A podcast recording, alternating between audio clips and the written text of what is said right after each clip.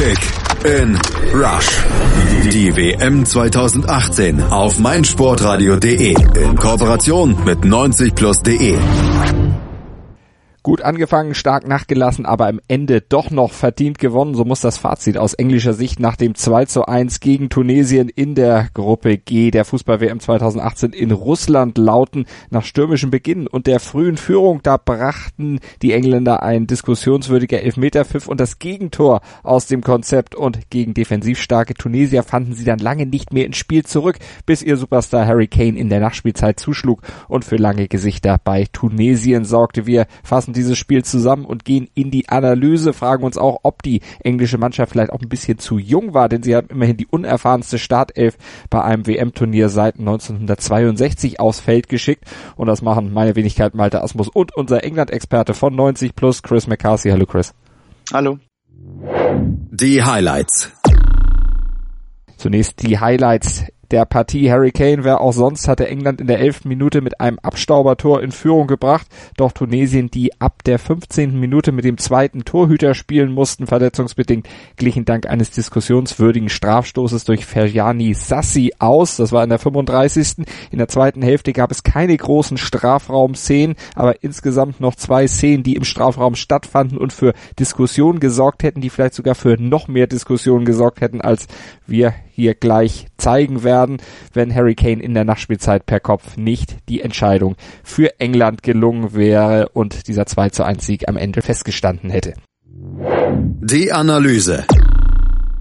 Chris, lass uns von Beginn das Spiel aufzäumen. England, ich sagte, ist mit einer sehr unerfahrenen Startelf, aber mit unheimlich viel Tempo und überhaupt keiner Nervosität ins Spiel gekommen. Ja, absolut richtig. Ziemlich beeindruckender Aufstart, ähm, äh, Auftakt. Das was mich am meisten beeindruckt äh, hatte, war, dass äh, England sehr fokussiert wirkte, äh, unglaublich zielstrebig, konzentriert, ähm, sehr hungrig, bissig, äh, zielstrebig. Also die, die Mannschaft, die wollte unbedingt und äh, kam auch richtig gut ins Spiel. Leider aber zu inkonsequent, äh, denn wenn wir ehrlich sind, nach, nach einer halben Stunde hätte es auch gut 2-3-0 stehen können. Stand aber dann nur 1 zu 0, weil nämlich Harry Kane abgestaubt hatte, nachdem sich der Torhüter auszeichnen konnte, der Torhüter der Tunesier, der konnte nämlich einen Kopfball von John Stones gerade noch so von der Linie kratzen, aber Harry Kane stand da, wo ein Torhüter einfach stehen, äh, ein Torjäger einfach stehen muss, um die Torhüter zu überwinden, so.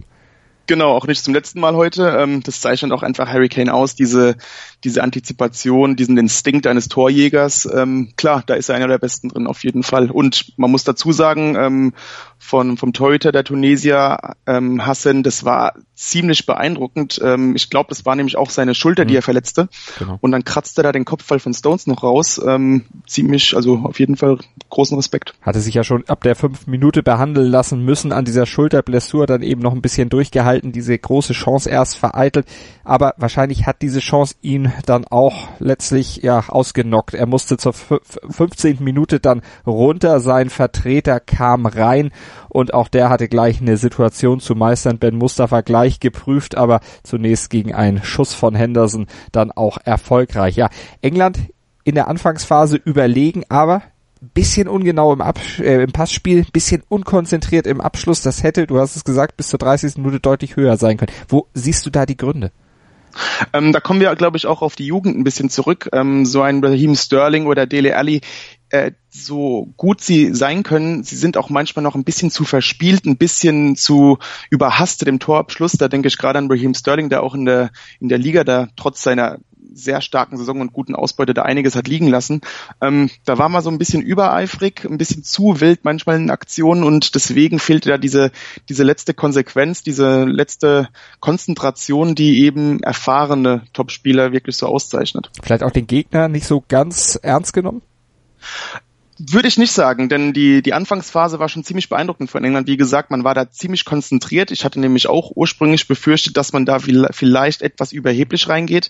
Ähm, das waren aber wirklich nicht die Gründe. Ich glaube wirklich, das war einfach so ein bisschen die Aufregung und diese, dieses Überhastete im Abschluss, denn bis zu diesem Torabschluss, bis zu diesen letzten Momenten im 16er fand ich das alles ziemlich geordnet, ziemlich strukturiert und gut durchdacht und auch sehr konzentriert alles. Vor allen Dingen auch sehr schnell. Und wenn man sich diese Spitze der Engländer, die beiden da vorne mal anguckt, Sterling und Kane, du hast sie auch schon genannt, das ist ja, wenn die Normalform erreichen, eine absolute Macht.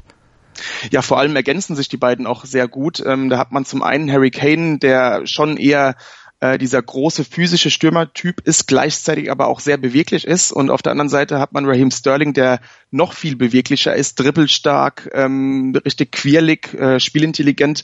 Ähm, das ist natürlich eine sehr schwer zu verteidigende Sturmkombination, die die Engländer haben. Aber in der ersten Halbzeit kam das dann nicht mehr so ganz zu, zum Tragen. Tunesien kam dann auch besser auf und vor allen Dingen, ja, zum Teil auch mit ein bisschen mehr Pfiff ausgestattet. Vor allen Dingen gab es einen Pfiff, der England wahrscheinlich durch Mark und Bein ging. Ja, der Elfmeter, ähm, da kann man natürlich lange drüber diskutieren. Ähm, Fakt ist, dass Kyle Walker da nicht so plump hingehen darf. Der Arm hat auf dieser Höhe nichts zu suchen. Ähm, natürlich nimmt der Tunesier die Situation dankend an. Ähm, ich finde, man kann den Elfmeter auf jeden Fall geben. Man muss es nicht, aber letztendlich ist es auch einfach sehr unnötig von, von Kyle Walker gewesen, da so hinzugehen und das brachte seine Mannschaft ziemlich aus dem Konzept. Und Sassi, der verwandelte ja diesen Foul-Elfmeter dann auch und damit war es nach 35 Minuten um die englische Führung erstmal geschehen. 1 zu 1 stand, aber kurz darauf äh, Sassi und Kane im Strafraum auf der anderen Seite. Da riss der Tunesier den Engländer zu Boden, aber da gab es keinen Pfiff. Genau, das ist dann die, die Konsequenz, äh, beziehungsweise die fehlende äh, Konsequenz des Schiedsrichters, die man da beanstanden muss. Ähm, wenn man den Elfmeter für Tunesien gibt, dann muss man meines Erachtens auch den Elfmeter für Harry Kane geben. Ich glaube, es waren sogar zwei Situationen, die sich mhm. da ziemlich ähnelten. Ähm, ähnliche Situation im Strafraum. Kane wird quasi zu Boden gerissen. Also wenn man da konsequent ist, pfeift man meines Erachtens da auch Strafstoß. Von Yassine Meria war das dann kurz nach der Pause, also nach dem Wiederanpfiff, Kane schon wieder am Boden, also er in zwei Situationen dann verwickelt, in denen zum Nachteil der Engländer entschieden wurde. Warum hat sich der Videoassistent da gar nicht gemeldet? Denn sie ist diskussionswürdig, auch Social Media mäßig ging das ja auch ziemlich ab. Ja, gute Frage. Ich denke mal, weil es einfach keine krasse Fehlentscheidung war. Ähm, deswegen hat sich der Videoassistent wahrscheinlich nicht eingeschaltet. Äh, war auch eher in der Kategorie kann man geben, muss man nicht. Aber wie gesagt, beim ersten Elfmeter, da muss man eigentlich eine klare Linie durchfahren, ja. Eine klare Linie hatte England dann im Konter oder im Angriffsspiel dann auch nicht mehr, hing aber auch damit zusammen, dass die Tunesier das defensiv sehr geschickt machen, das, machten, dass sie auch ihre kraftraubende Spiel aus der ersten Halbzeit ganz gut verdaut hatten und trotzdem weiterhin auch ja diese Power im Abwehrspiel dann einbringen konnten und vor allen Dingen auch die Engländer dann in vorderster Spitze immer wieder gedoppelt haben und damit haben sie Kane vielleicht auch so ein bisschen aus dem Spiel genommen. Genau, ja, die Tunesier erholten sich sehr gut. Ähm, man hatte aber gleichzeitig auch das Gefühl, dass äh, die Tunesier auch stärker wurden, weil die Engländer etwas schwächer wurden. Ähm, die Engländer wirkten etwas beeindruckt von dieser Situation. Ähm, ich hatte es eingangs gesagt, eigentlich erwartete ich einen etwas ja, nervöseren Auftritt äh, der jungen Mannschaft äh, der Engländer. Ähm, das war dann das Gegenteil, aber nach dem 1-1 scheint es dann so ein bisschen in die Köpfe gekommen zu sein, dass man sich da ein bisschen Gedanken über das Spielergebnis äh, machte und ähm, ja etwas nervöser wurde, nicht mehr so konsequent und ja dieser dieser freie Fluss des Offensivspiels war auf einmal weg, wirkte alles etwas behäbiger, ein bisschen komplizierter und so kam Tunesien auch besser ins Spiel, ähm, kam besser in die Zweikämpfe, verschob auch viel besser als in der ersten Halbzeit und holte England somit auch mit seinen eigenen Kräften äh, aus dem eigenen Rhythmus raus. England hat dann ja auch noch gewechselt, Marcus, Rash Marcus Rashford reingebracht, Sterling ging raus. Das war auch ein Wechsel, der sich äh, durchaus positiv auf das Angriffsspiel ausgewirkt hat. Genau, äh, ebenso wie Dele Alli für, beziehungsweise Ruben Loftus-Cheek für Dele Alli äh, ein paar Minuten später. Das waren sehr gute Wechsel, fand ich, weil Raheem Sterling und auch Dele Alli, äh, die verkörperten so ein wenig dieses Problem der Engländer in der zweiten Halbzeit, dass man ein bisschen zu verspielt agierte, ein bisschen zu kompliziert war. Ähm, Sterling ver vertändelte sich da oftmals, ähm, lief dann ein bisschen kopflos als in die Verteidigung rein. Ähm, Dele Alli recht ähnlich und ähm, Ruben Loftus-Cheek ist da schon ein viel direkterer Spieler. Ähm, Rashford eigentlich auch, ähm, machte dann ein paar gute Impulse. Beide Spieler fand ich dann ziemlich belebend und ich kann mir vorstellen, dass ein Loftus-Cheek womöglich auch ein Kandidat für die Startelf werden könnte in, in den nächsten Spielen. Hat sich auf jeden Fall mit seiner Einsatzzeit durchaus dafür aufgedrängt, dass äh, Gareth Southgate ihn sicherlich berücksichtigen würde. Es gab aber trotzdem keine zwingenden Chancen bis in die Nachspielzeit hinein. Aber das spricht dann auch wieder für diese junge Mannschaft, dass sie eben die Konzentration bis zum Ende wirklich aufgehoben hat und dass äh, Harry Kane ein super Torjäger ist, das brauchen wir nicht, eigentlich nicht groß betonen. Das ist einfach so. Genau, absolut richtig. Ähm, da hat die Mannschaft natürlich davon profitiert, aber gleichzeitig, du hast es bereits angedeutet, ähm, muss man wirklich äh, großen Respekt an die englische Mannschaft aussprechen, gerade weil die Mannschaft so unerfahren ist, noch sehr, sehr jung ist. Und ähm, ich hätte mir sehr gut vorstellen können, dass man letztendlich äh, mit diesem Unentschieden nach Hause fahren müsste, weil man sich eben hat aus dem Konzept bringen lassen.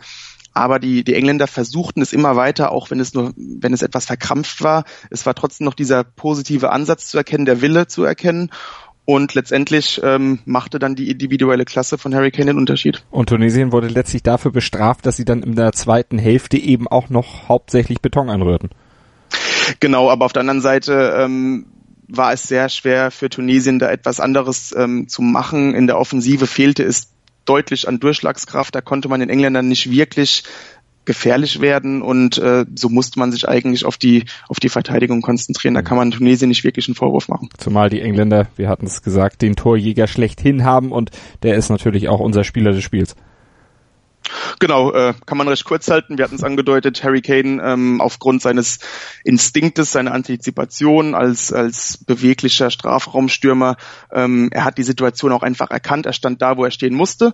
Gleichzeitig muss man auch noch zu Kane sagen, dass er insbesondere in der ersten Halbzeit wirklich an sämtlichen äh, gefährlichen Situationen irgendwie dann beteiligt war, ähm, auch mit dem Angriffsspiel mit dem Rücken zum Tor.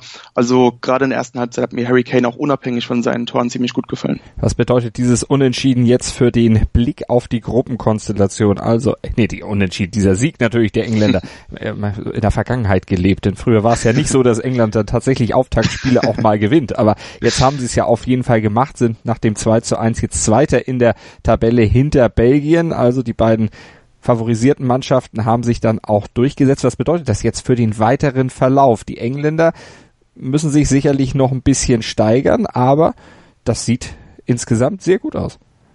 Ja, auf jeden Fall. Also gerade die erste Halbzeit beziehungsweise diese erste äh, 20 Minuten, erste halbe Stunde war ich unglaublich überrascht von England. Ähm, man hat zum ersten Mal seit einer langen Zeit von England relativ wenig erwartet. Es liegt äh, auch am, am schlechten Turnierabschneiden der vergangenen Jahre, gleichzeitig aber auch daran, dass es wirklich diese unerfahrene Mannschaft ist. Ähm, aber wenn die Mannschaft so agiert wie am Anfang, nämlich dieses, diesen Hunger ausstrahlt, äh, fokussiert agiert, äh, voller Energie, ähm, dann könnte sich England wirklich mit ein bisschen Selbstbewusstsein, ein bisschen Routine zu einer Überraschungsmannschaft äh, entwickeln. Und ähm, klar, das erste Spiel ist für alle Mannschaften schwer. Das haben wir bei diesem Turnier jetzt eindrucksvoll gesehen.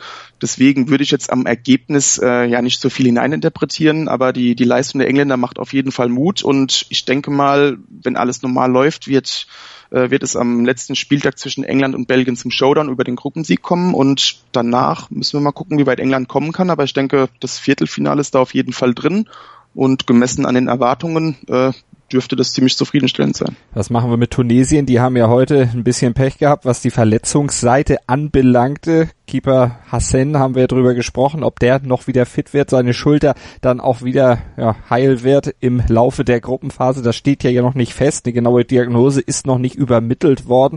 Ja, und sie müssen vor allen Dingen dann auch ihre wenigen Abschlüsse dann wahrscheinlich auch etwas konsequenter dann auch wirklich ins Ziel bringen. Genau, auf jeden Fall. Also man, man konnte um auch mal etwas über Tunesien zu sagen, man konnte schon erkennen, ähm, dass die Mannschaft Fußball spielen kann. Das ist technisch ziemlich sauber, was, was die Tunesier da gerade im Mittelfeld spielten. Ähm, allerdings, sobald es schneller wird, sobald es aggressiver wird, haben sie dann ein bisschen ihre Probleme mitzuhalten. Ähm, aufgrund der, der Gruppenkonstellation wird es natürlich sehr schwer, hier noch etwas zu holen. Da hat man auch einfach mit England und Belgien zwei, zwei Kracher erwischt. Ähm, ich denke, letztendlich wird es mit Panama um den dritten Platz gehen, aber insgesamt äh, sollte Tunesien da den dritten Platz auf jeden Fall holen und man hat auch einfach Pech, dass man sehr viele Verletzte hat. Auch schon vor Turnierbeginn äh, sind da schon einige Spieler weggefallen. Etwas schade, denn ich denke, man wollte sich diesmal äh, ein bisschen besser verkaufen, als die Leute erwartet hätten. Denn die Tunesier warten hier immer noch auf den ersten Sieg bei einer WM. Ich glaube, die sieglose Zahl an Spielen steht jetzt bei zwölf. Das ist natürlich dann schon frustrierend für die Mannschaft, die ja auch in Afrika durchaus schon gezeigt hat, was sie kann hat ja auch schon den Afrika Cup gewonnen. 2004 war das also. Die wissen, wie sich Erfolge anfühlen, nur eben nicht auf der höchsten Ebene bei einer Weltmeisterschaft. Ob die Siege dazukommen, ob ihr drauf tippt, das könnt ihr uns natürlich mitteilen über unsere Social Media Kanäle oder ihr tippt einfach bei meinsportradio.de slash kickinrush bei unserem Kicktipp-Gewinnspiel in Zusammenarbeit mit Mobilcom Debitel. Und wenn ihr richtig tippt und zum Beispiel auch den Sieg der Engländer gegen Tunesien vorausgesagt hättet, dann hättet ihr dicke Chancen gehabt, ein tolles Handy von Sony zu gewinnen. Schaut mal vorbei, meldet euch an, wenn ihr es noch nicht habt und tippt auf jeden Fall eifrig mit und hört weiter rein hier bei Kick and Rush, unserem Analyse-Podcast in Zusammenarbeit mit den Kollegen von 90 Plus für heute für die Analyse Tunesien gegen England. Vielen Dank an Chris McCarthy. Danke auch. Kick in Rush. Das WM-Tippspiel auf meinsportradio.de. Präsentiert von Mobilcom Debitel. Registriere dich jetzt auf meinsportradio.de slash kick and rush und gewinne jeden Spieltag ein nagelneues Sony Xperia XZ2 Kompakt. Bereitgestellt von Sony. Kick and Rush. Die WM 2018 auf meinsportradio.de. Werde der Zar des Tippspiels.